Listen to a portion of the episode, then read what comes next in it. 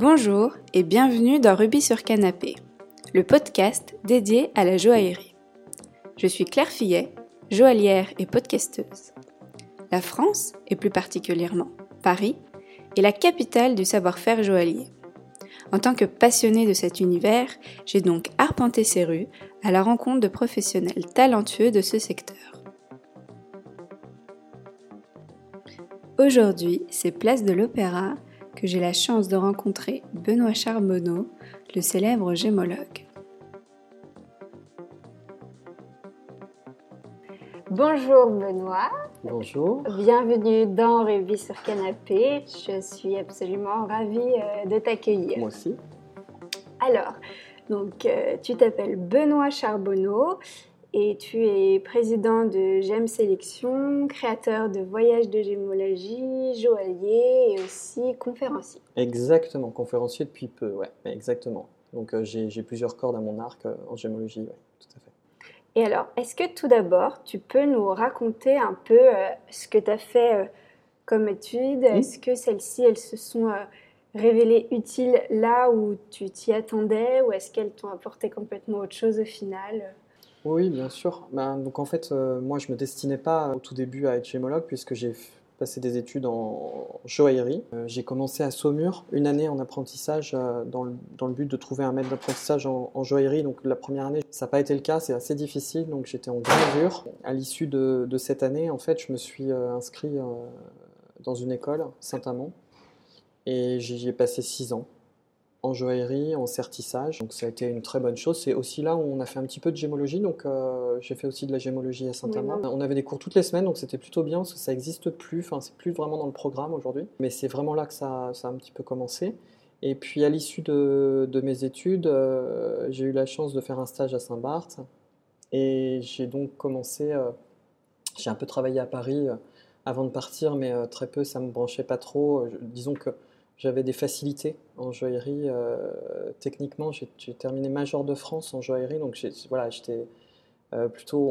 C'était assez fluide était... et naturel euh, là-dedans. Oui, oui, tout à fait, c'est exactement ça. J'avais des facilités. Donc, il n'y a rien qui prédisposait le fait de terminer, ou en tout cas d'être aujourd'hui gémologue, parce que c'était plutôt. J'avais de très grosses facilités, surtout en joaillerie. Et c'était le métier pour lequel, enfin voilà, j'ai passé un, CAP métaux précieux option joaillerie, un brevet des métiers d'art et des joyaux. Donc, euh, c'est des études longues. C'est très différent de la gémologie parce qu'on parle de six années là, plus euh, derrière euh, évidemment la pratique. À l'issue de quoi, après mes stages et puis une petite année à Paris, je suis parti tout de suite à, à Saint-Barth et je suis resté six ans. Mais là-bas, du coup, vous étiez joaillier ou non? Qu'est-ce que c'était votre travail? Euh, Exactement, ouais. Donc j'ai commencé chez un petit artisan. Euh, je ne suis pas resté très longtemps parce qu'il euh, y avait une grande maison qui me demandait. Donc travailler chez Chopard après. Et j'ai eu la chance d'avoir chez Chopard, en fait, j'ai pu me faire payer mes études en gémologie. Donc ça a été une grande facilité pour moi. Donc c'était plutôt cool.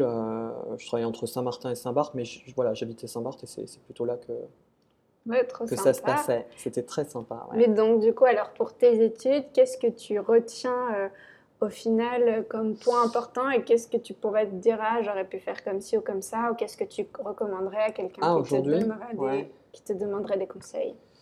Euh, de manière générale, en joaillerie et, Gémeaux, euh, moi j'ai adoré l'école parce que plus de temps qu'en apprentissage, c'est-à-dire qu'on est moins contraint avec des. Évidemment, quand on est chez un patron, on a je pense, moins de temps personnel pour, euh, pour faire préparer les concours, par exemple. Alors, j'ai eu la chance à Saint-Amand de pouvoir faire euh, le concours euh, des meilleurs apprentis de France que j'ai gagné les Olympiades des métiers. Donc, je suis allé au Canada représenter la France. Enfin, voilà, j'ai été quand même assez verni en joaillerie. J'ai terminé mes études à 21 ans. C'était très confort d'être dans cette école. Saint-Amand, c'est la plus grande école de joaillerie en Europe en termes d'élèves, puisque c'est euh, c'est là où il y a le plus d'élèves en bijouterie, donc c'est une grosse école. J'avais des profs euh, meilleurs euh, ouvriers de France, chefs d'atelier de quartier. Enfin, à l'époque, donc je parle entre 95 et 2001, c'est une excellente école, quoi. Enfin, avec des, formateurs de haut niveau. si c'était à refaire, évidemment, je le referais comme ça, parce que euh, c'était c'était pas une grande ville. Moi, je suis pas très fan aussi des grandes villes. Je suis un Nantes à la base. Donc je suis né à Nantes. Euh, j'aime bien ce qui est un peu calme. Donc Paris, ça n'aurait pas été. Euh, il y avait l'école du Louvre qui existait à l'époque. Il y avait Nicolas Flamel, la FEDAP. C'est des écoles qui existaient. il y en a qui ont disparu. La FEDAP a disparu, il me semble. Il y en a qui ont changé de nom. Mais sincèrement, aucun regret. Et puis j'ai pu me consacrer à la préparation de ces concours. C'est une école quand même publique, il faut aussi le, souligner. Donc moi j'ai fait toutes mes études, y compris euh, avant le collège, euh, dans le public, donc euh, je, trouve ça très bien. Il y, a du, très bon matériel à Saint-Amand, donc machine laser, etc. Des choses à l'époque. La CAO, c'était les prémices. on avait déjà du matériel en CAO, des bons ordis. Bon, moi, c'était pas, j'ai jamais été très fan de ça. J'aimais beaucoup euh, tout ce qui est euh, euh, fait main, etc. Donc, je me suis pas orienté là, mais, voilà un petit peu comment ça s'est passé. Et évidemment, quand j'ai terminé mes études, j'étais à des années-lumière de, de, de, me dire je serais gémologue ou à l'époque, c'était pas le truc qui me branchait le plus. Donc, comme tout le monde, j'ai fait des collections plus jeunes sur des pierres, mais voilà, tous les collectionneurs de minéraux ne deviennent pas gémologues après mes études et, en ayant travaillé un petit peu en joaillerie, euh, j'ai ressenti plus le besoin de, de, bouger. Oui, du coup, alors, ouais, à, Saint-Barth. À la cheville, c'est un peu, c'est toujours un peu, c'est quand même très statique, quoi, comme métier. Donc moi, j'adore ça. Ça me manque la cheville. C'est quelque chose qui, euh, c'est, en fait, c'est naturel pour moi de faire des bijoux. Euh, mais il y avait toute une dimension qui vous manquait. Ouais, exactement. Mais du coup, alors juste pour revenir euh, sur euh, chez Chopard, est-ce que vous pouvez un peu nous raconter votre expérience à Saint-Barth? Comment c'est de travailler pour une grande maison? Qu'est-ce que ça vous a apporté? C'était quoi votre quotidien tout ça? À Saint-Barth, c'est cool. C'est euh, pour ceux qui connaissent pas, voilà, pas d'impôts, pas de taxes. Aucun impôt, aucune taxe. Euh, à l'époque, 6000 euh, personnes qui vivent, 24 km, donc c'est un tout petit caillou. Il faut être plutôt équilibré pour vivre à Saint-Barth parce que, euh, en général, quand les gens sont pas sont pas agréables ou en tout cas, je, pense à des gens qui, voudraient arnaquer et tout ça. évidemment, c'est pas vraiment possible là-bas puisqu'on est tout de suite blacklisté. donc euh, moi, ça s'est très bien passé. J'ai d'abord euh, commencé chez, un, petit artisan, mais je ne suis pas resté très longtemps parce que je voulais euh, évoluer un peu plus vite. J'avais aussi des demandes de, maisons plus grandes. Alors, ce qui était difficile pour moi, c'était. J'aurais pu travailler Place Vendôme tout de suite à Paris, mais ça ne m'intéressait pas, les grandes maisons ici, parce que c'était Paris. Et donc, c'était le bon compromis, Chopard. Beaucoup de ventes aussi, donc j'ai autant fait de ventes que d'ateliers. Ah, donc un poste vraiment polyvalent. Oui, oui. Et, à la fin, euh, beaucoup plus de ventes. Donc c'est pour ça aussi que j'ai préféré euh, quitter Saint-Barth parce que on fait vite le tour. Quoi. Euh, six ans, c'est bien sur, une petite joaillerie. alors quand je dis petite joaillerie, la surface de vente à l'époque chez Chopard, c'est 25 mètres carrés. Donc c'est une petite boutique mais avec des pièces très luxueuses. Je me souviens d'une pièce assez exceptionnelle, dépassant ouais, Vous avez vu des belles choses. ouais, très très beau. Mais ça n'a pas un intérêt en termes de vente, euh, c'est du prévendu, c'est un peu comme ici. Euh, les choses, elles sont exposées dans des grands magazines, donc euh, le client, il rentre, il demande à sa femme si ça lui convient, il s'écoule 5 minutes et l'American Express, on la passe et c'est un million, enfin 800 000. Donc, donc voilà, moi j'étais j'étais jeune aussi à cette époque-là, puisque je quitte Saint-Barth, j'ai 27 ans donc j'ai évolué, ça m'a fait évoluer très vite Saint-Barth. Euh, j'ai appris l'anglais là, évidemment euh, autre que scolaire, c'était quand même euh, plus intéressant.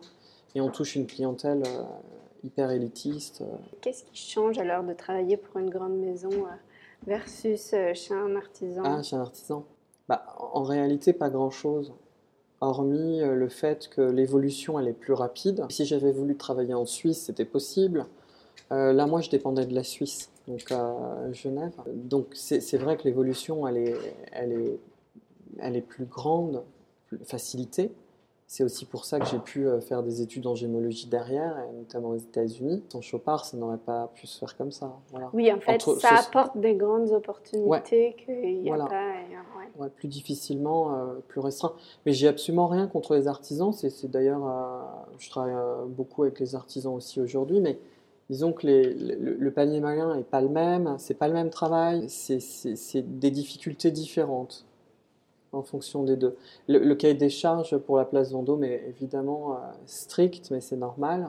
Il y a une sélection très importante, donc notamment sur ce que je fais quotidiennement, comme c'est de la quantité en récurrence quand la place Vendôme vous demande 100 saphirs, moi il faut que j'en amène 150 ou 200 pour avoir pour être sûr d'en vendre 100. Vous voyez, donc faut tout anticiper. Je parle même pas des douanes, des papiers, de l'import, des exportations, parce qu'après faut renvoyer les pierres qui n'ont pas été sectionnées. C'est un gros boulot.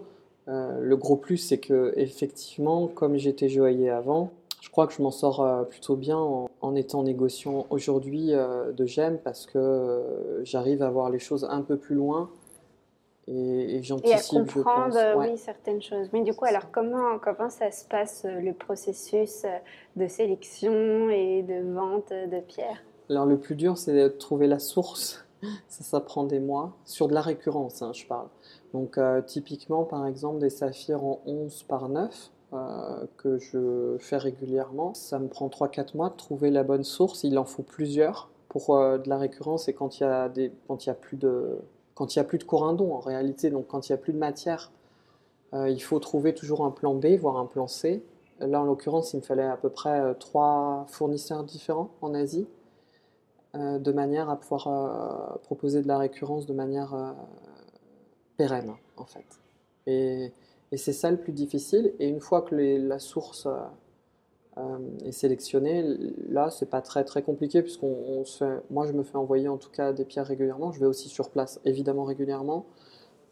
Donc euh, en, cumulant les deux, euh, c'est pas c'est pas difficile. Il faut juste être précis sur les dates de livraison. et puis parfois il y a des, notamment en Inde, ils ont beaucoup de fêtes religieuses, donc faut, faut anticiper tout ça. Les jours fériés, c'est le pays qui a le plus de jours fériés au monde, donc euh, c'est assez compliqué à gérer euh, l'Inde, par exemple. Et les autres pays, c'est donc oui, ça c'est donc ça fait partie euh, des difficultés, donc trouver la source et s'adapter au pays bah, d'origine. J'imagine que parfois il y a des risques un peu à, prendre ou, pas mhm. tellement. Non, sauf l'année dernière quand je me suis fait mordre par un chien enragé. Donc j'ai fait de l'hôpital. C'est un peu compliqué parce qu'il y, y a, un protocole de l'OMS à suivre, euh, un mois de traitement avec des injections très précises. Donc c'est ce que j'ai fait et donc j'ai été sauvé puisque je ne serais pas là à vous parler. Euh, la rage, il faut savoir que vous avez entre 12 mois et un an, sans quoi vous, êtes mort, si vous ne faites pas l'injection des 24 heures, ou en tout cas proche des 24 heures. Donc euh, ça, c'est le truc que je retiens. Mais il peut y avoir tellement d'autres choses. La problématique, là, c'est que je me suis fait mordre sur une mine de saphir, en fait. Donc, avec des mineurs, il y a un chien qui. Typiquement, les chiens, quand ils sont enragés, ils se jettent sur vous, ils vous mordent. C'est ce qui m'est arrivé. Donc, donc voilà. Mais j'étais dans un pays où. Donc, ça s'est passé au Sri Lanka. Au Sri Lanka, il y a un bon système de, soins. J'étais parfaitement soigné. En Inde, évidemment, système de, pareil médical excellent. donc, aucun problème. voilà. Donc en fait, effectivement, c'est un métier euh, enrichissant et intéressant, mais qui comporte des risques et des difficultés. Mais qu'est-ce que, qu'est-ce que vous aimez le plus alors, du coup, dans ce métier? Dans ce métier, les gens. Moi, j'aime les gens. Donc, j'adore faire, faire, ce métier parce que vous faites des, super rencontres.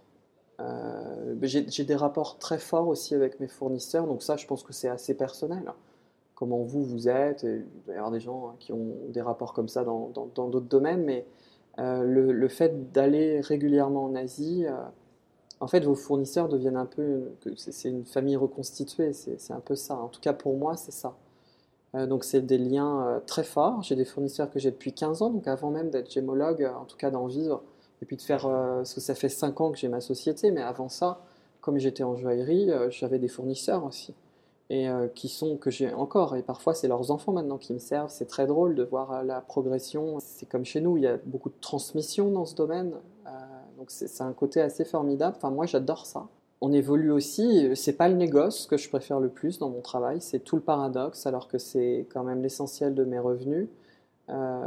Aujourd'hui moi je préfère vraiment aller en voyage avec et, et montrer ce que c'est que la gémologie de terrain. C'est pour ça que que j'ai ouvert, euh, en tout cas euh, il y a deux ans et demi, euh, Discovery Gems, qui permet à des néophytes ou à des professionnels de partir sur le terrain et les emmener sur les mines, les sites miniers. ça, c'est super. ça, ça s'adresse donc à, tout le monde au final. Oui, ça s'adresse à tout le monde. Et moi, j'adapte en, fait. je dispense des cours en même temps sur place et je m'adapte aux, apprenants qui viennent avec moi. Mais c'est que des petits groupes, j'emmène jamais plus de six personnes, en tout cas pour le moment. Oui, donc on peut vraiment faire quelque chose de Quand je suis seule, six personnes. D'accord. Ok, ah oui, donc parce que parfois vous faites des, des voyages à plusieurs.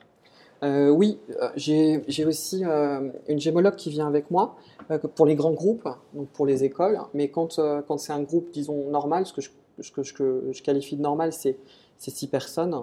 là, là, oui, je, suis tout seul. Je suis tout seul, mais il y a un guide sur place, on, est en minibus, enfin, c'est dans des super conditions. Les hôtels sont. Je les ai tous choisis, c'est des, des, boutiques hôtels, donc c'est des, des, jolis. Les gens sont, sont bien logés et c'est c'est super beau. Il y a des soins. Ouais, ouais, tout, à fait, Et, mais comment alors elle vous est venue cette idée de faire ça? Il y a plein de personnes dans mon métier. D'ailleurs, c'est pas très bien vu de faire ça parce que euh, vous, vous, forcément, vous, moi, je, quand je vais, quand j'emmène des, des, personnes comme ça en voyage, ils vont voir mes fournisseurs et c'est tout l'intérêt aussi. C'est-à-dire ah, Oui, et donc du coup, peut-être voir des choses qu'on aurait envie de cacher, oui. qui ne sont pas euh, super belles vitrines et tout. À ma connaissance, on est quatre dans le monde hein, à faire ça, donc on n'est quand même pas nombreux. Mais 4, 5, ouais, ça se tient sur les doigts de la main, de manière régulière. Moi, je fais ça de façon effectivement régulière. Et puis parfois, il y a des manques de transparence parce que même les créateurs, ils savent pas d'où viennent euh, les choses, donc ils peuvent pas tellement euh, expliquer. Oui, bah, il y a ça, et puis euh, il, faut montrer aussi tout. Moi, j'indique je, ça et je montre ça, c'est hyper important, les traitements, notamment les traitements thermiques au Sri Lanka. Avec les burners, c'est quelque chose de merveilleux, c'est un truc vraiment, c'est essentiel à voir d'en parler ou d'en entendre parler en Alors, cours. comment ça marche? Comment ça marche les burners? Ceux qui font ça euh, soufflent dans une espèce de longue pipe. Donc c'est très artisanal. C'est hyper artisanal, exactement. Pas du tout euh, dans C'est pas la chauffe moderne. Euh. Non, non. Donc il y a deux types de chauffe au Sri Lanka comme dans beaucoup de pays, mais les burners, eux, ils interviennent. Il y a très peu de pays où ça se pratique. Le Sri Lanka, ça doit être le numéro un. Il y a un petit peu à Madagascar et puis il doit y en avoir quelques-uns en, en Thaïlande. Mais ça se compte sur les doigts de la main là encore. Il y en a très peu. Euh, au Sri Lanka, je crois qu'ils sont une petite dizaine. Donc c'est un métier très particulier. Je pensais que justement, comme il y a beaucoup de pierres euh, chauffées, qu'il y en avait beaucoup au final. Alors, il y, a deux choses. On n'utilise pas un burner pour euh, les mêmes choses que les, la chauffe moderne, en fait. D'accord. Voilà. Le burner, lui, il va, il va surtout, quand on va chauffer, la chauffe, c'est entre 800 et 1200 degrés pour un burner. 800-900 degrés, ça commence et ça se termine à 1002. Le burner, il va éclaircir la pierre, donc ça va être tous les courants d'eau foncés qui vont devenir, eux, plus clairs. La chauffe moderne, elle, elle est très différente, ça se pratique dans un four. La chauffe, la température, en fait, euh, la progression de la température, elle est différente et pas faite par l'homme. Euh, et on n'arrive pas au même résultat et c'est plutôt l'inverse qui se produit. Donc en général, c'est pour accentuer la couleur pour un peu grossir et puis pour comprendre, ça se passe comme ça. Et la température n'est pas la même, c'est plus élevé. On voit les deux. Ceux qui partent avec moi voient ces, deux techniques-là au Sri Lanka. Euh, la chauffe moderne, ça s'arrête à 1800 degrés. Donc euh, voilà, le point de fusion du corindon, c'est 2052, je crois, de mémoire, si je ne me trompe pas. Donc euh, il faut être en dessous et puis passer 1008, ça, ça commence à être dangereux en, fait. Exactement. Mais c'est hyper intéressant à voir parce que là, c'est pas dans les cours, on m'a dit que les, traitements, c'est extrêmement important. Alors, puis on voit la différence, la pierre avant, après. Oui, alors là, je, veux juste séparer bien deux choses euh, pour qu'il n'y ait pas de, euh, d'amalgame. il y a les, les, traitements, ça englobe plein de choses, dont les traitements thermiques qui sont tout à fait acceptés en joaillerie. Euh, maintenant, euh, évidemment, je ne parle pas de traitement au beryllium, au plomb, euh, fil, tout ça, non. là, c'est très différent et c'est pas, ça se pratique peu au Sri Lanka. Donc, je m'arrête au traitement thermique pour les, pays que je propose. Oui, ça, beryllium, tout ça, c'est par exemple les émeraudes où on met de l'huile et l'émeraude, tout. ouais, c'est ça. moi, je fais pas l'émeraude parce que c'est pas dans les endroits où, en tout cas, en Asie, c'est pas, pas ce qu'on fait. Mais quand il y a un ajout d'une matière, là, c'est en l'occurrence le beryllium, par exemple, ou le plomb, euh, ça devient un traitement euh, qualifié comme tel, et, donc euh, en joaillerie, ça n'est pas accepté, notamment en France. Voilà, ou en tout cas, il faut le dire. oui, c'est ça, l'essentiel. Mais il y a une vraie différence entre les traitements thermiques et les autres types de traitements qui, eux, ne sont pas acceptés en, joaillerie. Donc, il ne faut pas mélanger les deux. Et, et c'est important pour les joailliers aussi, parce que si on n'a pas de certificat, on ne sait pas vraiment. C'est vraiment difficile à déterminer. Euh, tout ça, on, le voit grâce aux inclusions présentes dans les pierres. Donc si vous n'avez pas un labo, euh, à l'œil, je ne peux pas vous dire là tout de suite c'est chauffé ou voilà, ça se fait pas comme ça. c'est quand même très particulier. Oui, et puis avec quand même une loupe assez puissante.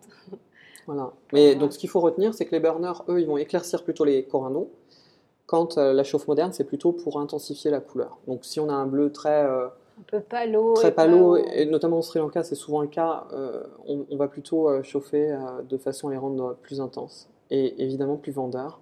Et mm. ça, c'est accepté. Alors, il y a une très grosse différence aussi au niveau des prix, puisque si on parle d'un corindon ou d'un saphir naturel, ça coûte vite fait le double de s'il est chauffé. Et par exemple, les, les, topazes un petit peu marronnates, pas très jolies, qu'on va chauffer pour qu'elles soient bleues, ça, il y a Alors, au Sri Lanka, moi, j'ai pas vu ces traitements-là et je, je, je l'ai jamais constaté. Euh, normalement, les topazes, effectivement, c'est plutôt brun ou orange, et on les, en les chauffant, enfin en tout cas avec un traitement, parce que c'est pas de la chauffe pour les topazes, c'est un peu différent. Elles sont irradiées pour les rendre ah euh, bleues. Ouais. Donc c'est beaucoup moins accepté chez nous. Euh. sauf les topazes du coup impériales. Alors là, très différent.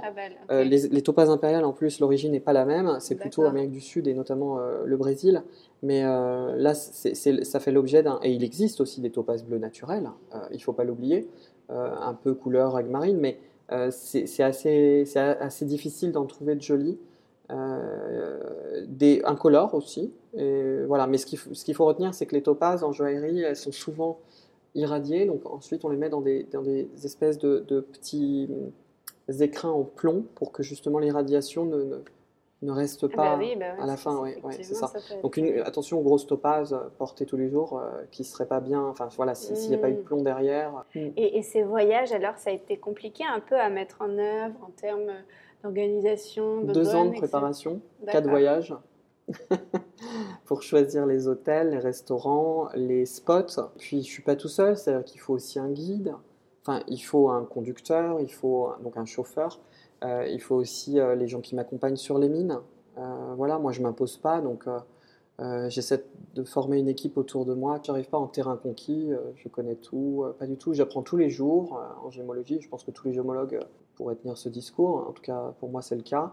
Et, puis, il y a des choses, ça évolue très vite, beaucoup, les gémologies, les traitements et tout, et puis, et puis les synthèses, etc. on, trouve des nouveaux gisements régulièrement, donc il faut se mettre à la page. C'est de plus en plus difficile de trouver euh, des, beaux saphirs au Sri Lanka notamment. Je pense aux saphirs cornflower qui sont maintenant vraiment difficiles à trouver. Le Royal Blue c'est pas mal, mais sur nos latitudes c'est compliqué, euh, ça, devient vite euh, trop saturé, en tout cas foncé. et c'est pas c'est pas ce qu'il y a de plus vendeur ici, contrairement à l'Asie où c'est des pierres très recherchées. Et les pâtes paracha alors? Paparacha, c'est un peu particulier parce que c'est très rare. Il faut une certaine. Euh, euh, le paparacha, alors, dans la langue euh, en, en, singalais, ça veut dire coucher de soleil, enfin, crépuscule. donc, ça, veut dire ça dans leur langue. Et effectivement, c'est une espèce de, de, rose orangé. Et il faut une certaine quantité des deux pour que ce soit considéré comme un euh, paparacha, exactement. Et ça, c'est que le certificat de laboratoire qui peut vraiment le confirmer.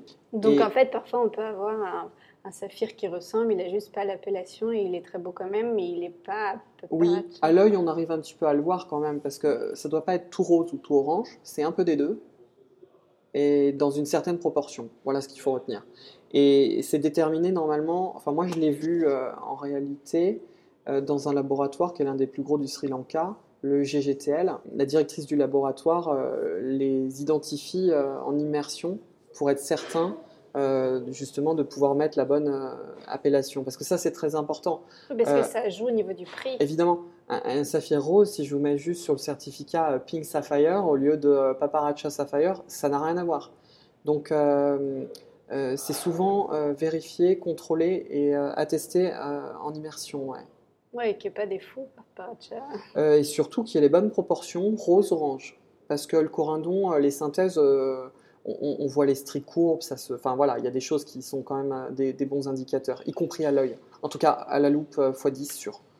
Ok.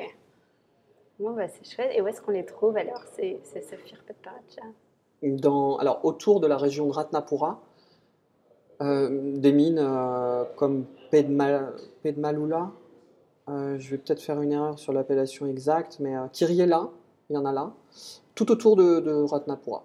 Et du coup, c'est ça au Sri Lanka. Exactement, au centre, centre-sud du Sri Lanka. C'est tout dans la même région. D'accord. Et c'est exactement là où on trouve aussi des spinels, euh, les saphir cornflower royal blue. Est-ce que vous avez des petites anecdotes de voyage à nous raconter que vous aimeriez bien partager? Je retiens plein de choses parce que euh, ce qui est intéressant, c'est les marchés au Sri Lanka aussi. Là, on n'en a pas parlé, mais Beruwala, qui est l'un des plus grands centres de négoce euh, au monde, euh, c'est à voir. Et là, des anecdotes, vous en avez tous les jours parce que c'est, c'est, quand ils vous voient arriver, vous êtes dans des petits bureaux vitrés. ils viennent en, nombre et c'est pas un par un, donc c'est, c'est- c'est très rigolo. Quand vous avez une table, il vous reste 10 cm à la fin de la, de la journée, ça vous rentre complètement dans le ventre. Ils poussent la table, c'est marrant et chacun veut montrer ses pierres. C'est assez, euh, assez comique à voir.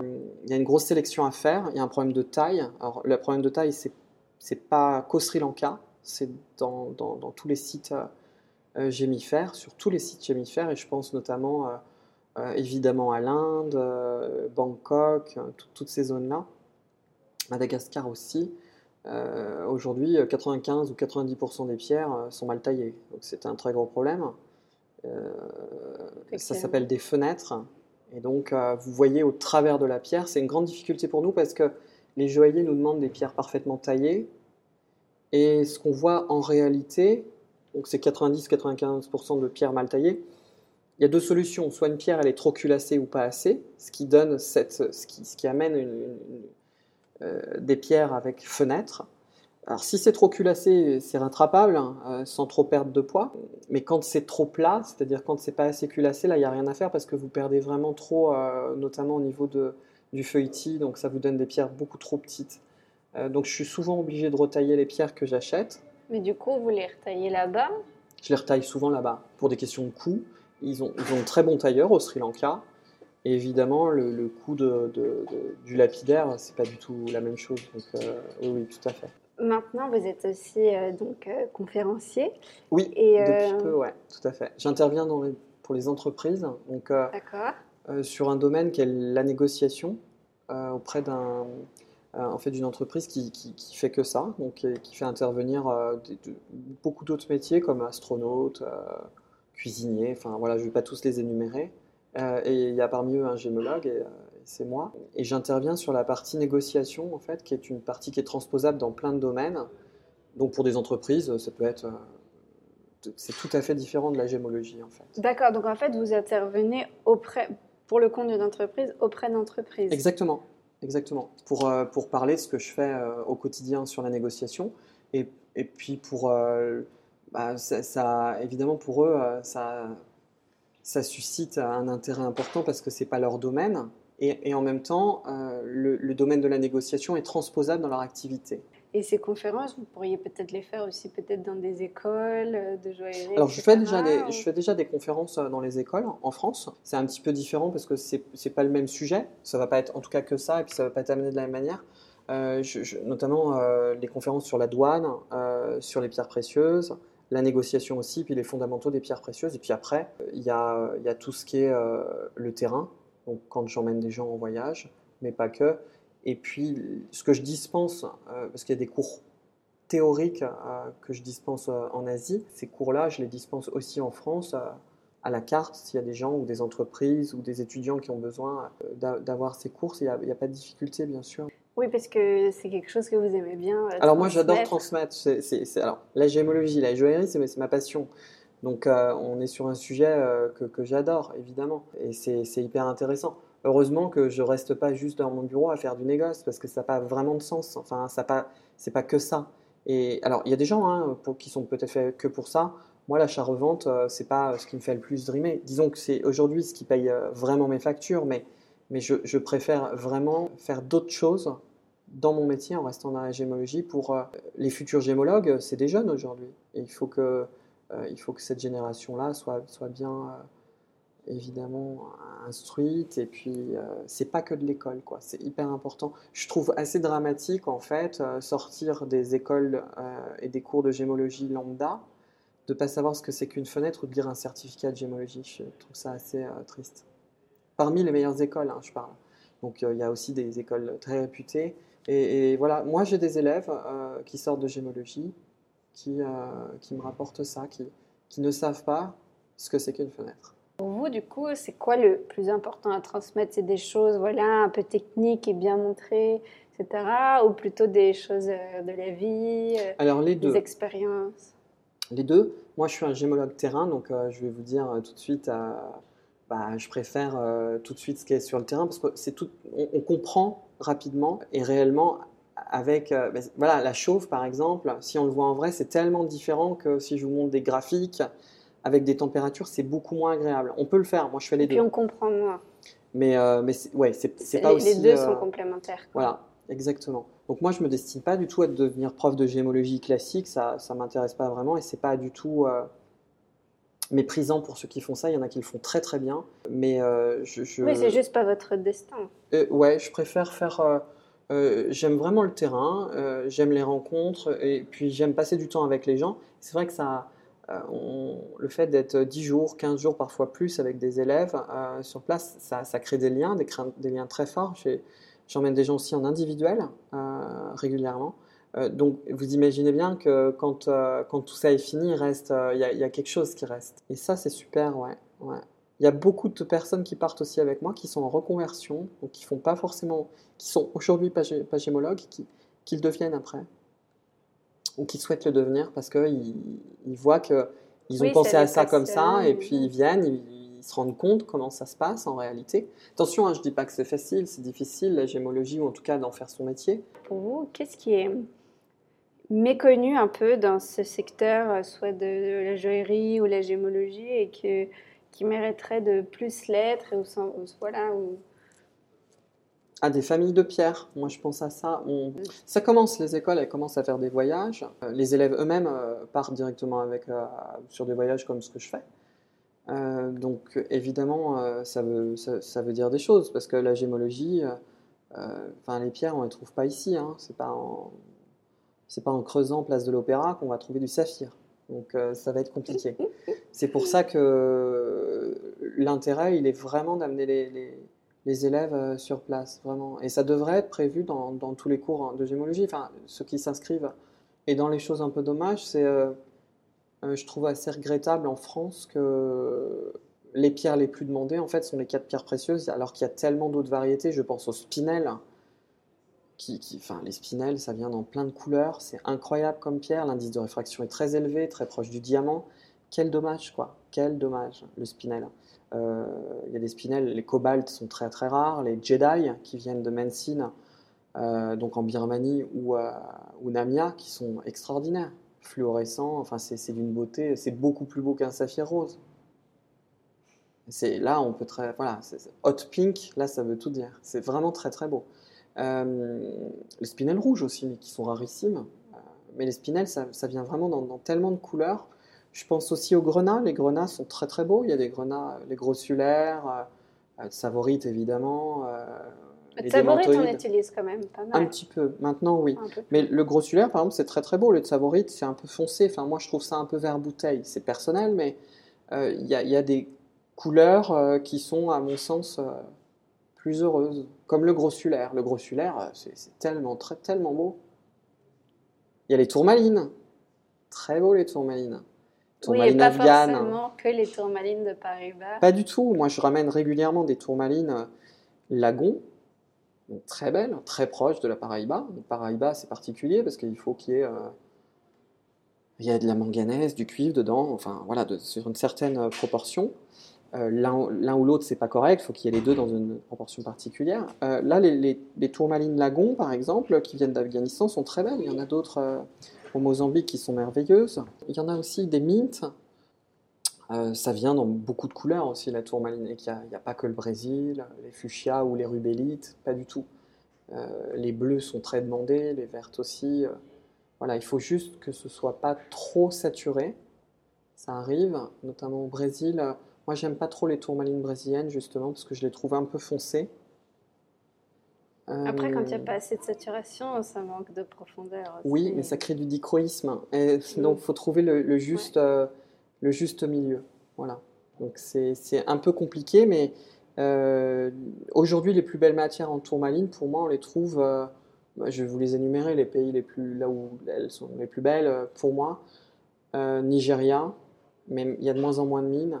Euh, la Namibie, on en trouve des merveilleuses. Mozambique et Afghanistan. Et là, c'est très très beau. Des matières euh, très très jolies. Euh, J'oublie le Congo. Il y a de très jolies tour- tourmalines au Congo qui présentent pas ou très peu d'inclusion, mais elles sont un peu light. Donc moins demandées. Mais, mais il y en a de très jolies aussi au Congo. D'accord. Et est-ce que parfois euh, vous entendez vraiment des, choses fausses euh, de la part euh, de, joailliers ou même euh, de gens euh, qui connaissent rien à la joaillerie vous dites à ça, il faudrait remédier euh. Non, pas vraiment. Non. Et puis après, c'est tout ça, c'est un peu subjectif. Personne, euh, la, la gémologie, c'est quand même quelque chose de particulier. Euh, Ce, qu'il faut retenir, c'est que pierre euh, semi-précieuse, ça se dit pas parce que c'est précieux ou pas. Euh, mais, mais on comprend tous ce que ça veut dire. C'est tout sauf les quatre pierres précieuses Euh, et pas les pierres ornementales. C'est pareil, il y a, y y un peu trois catégories. Ce qu'il faut bien retenir, c'est pierres précieuses, Mhm. saphir, émeraude, rubis, diamant. Euh, pierre fine, donc ce qui est plutôt euh, bah, spinel, tourmaline, Topaz.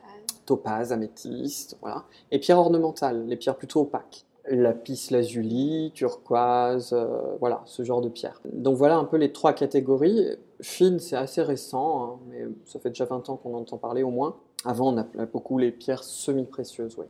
Mais j'en veux pas aux, aux gens qui disent semi-précieux. Moi, je comprends très bien ce que ça veut dire et je vais pas les reprendre à chaque fois. Ça n'a pas. Oui, en fait, c'est pas si important que ça.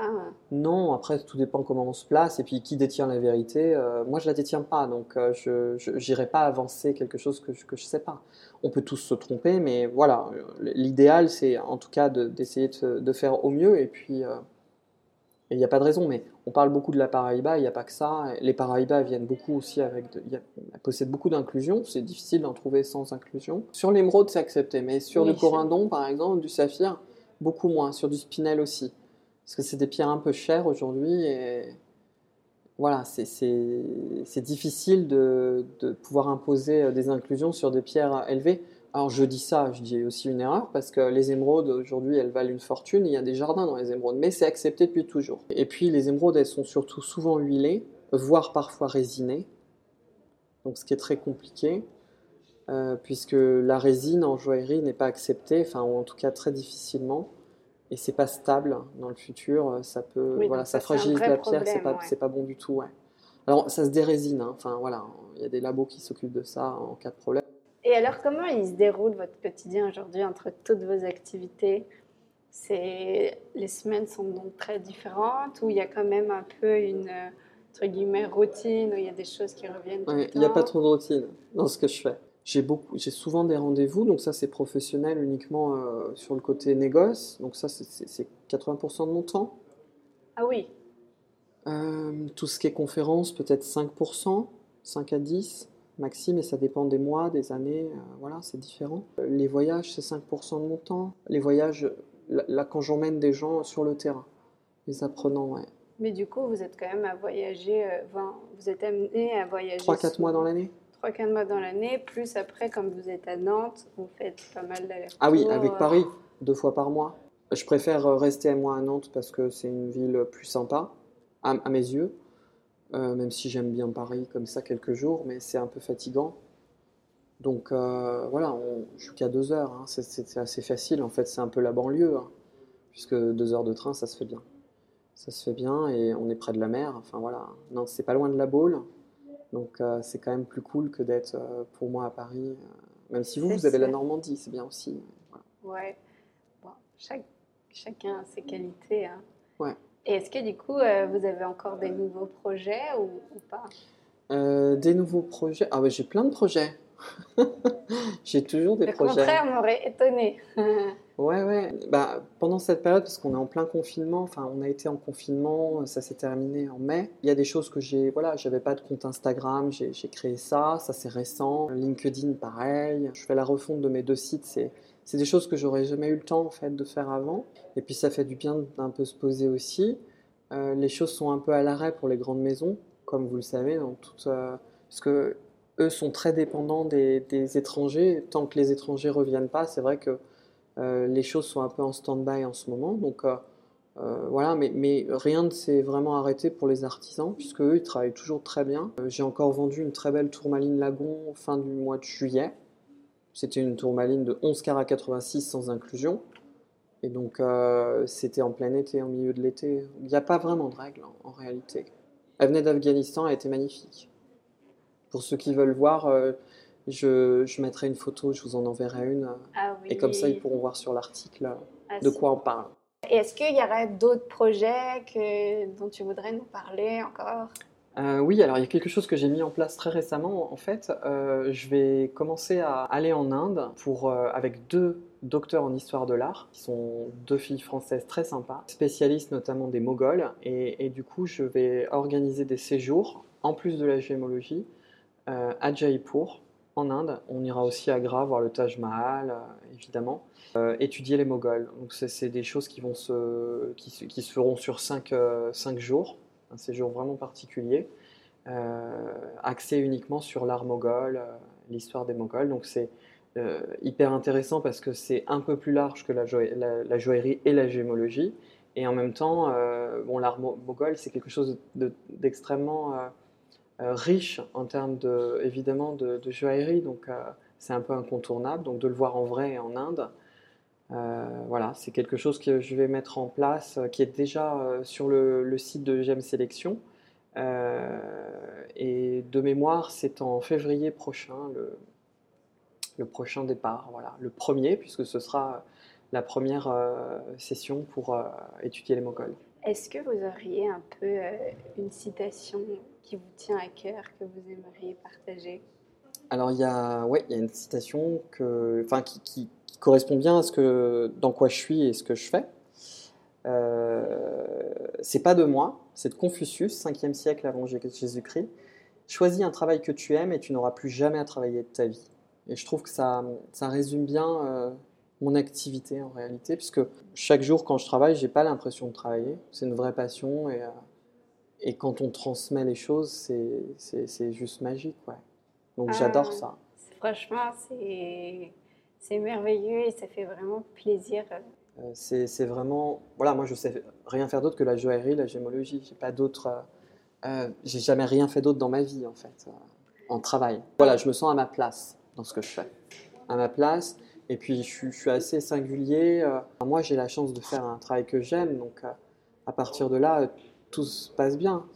C'est voilà, je veux pas marcher sur la tête et on est dans une période trop difficile euh, aujourd'hui en se disant euh, il y a trop de gens, je pense, qui, n'aiment pas ce qu'ils font et je leur souhaite de, de- connaître ce que, en tout cas, moi, je ressens, évidemment, parce que c'est magique.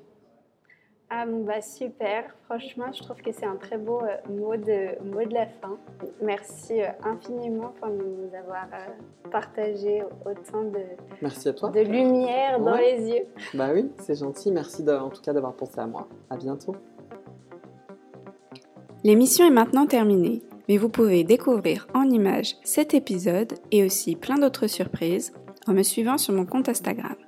Si vous aimez Ruby sur Canapé et que vous voulez soutenir le podcast, je vous invite à vous abonner à l'émission et à laisser votre avis sur les différentes plateformes d'écoute. Et bien sûr à attribuer des petites étoiles. Je vous donne rendez-vous le mois prochain pour une nouvelle rencontre.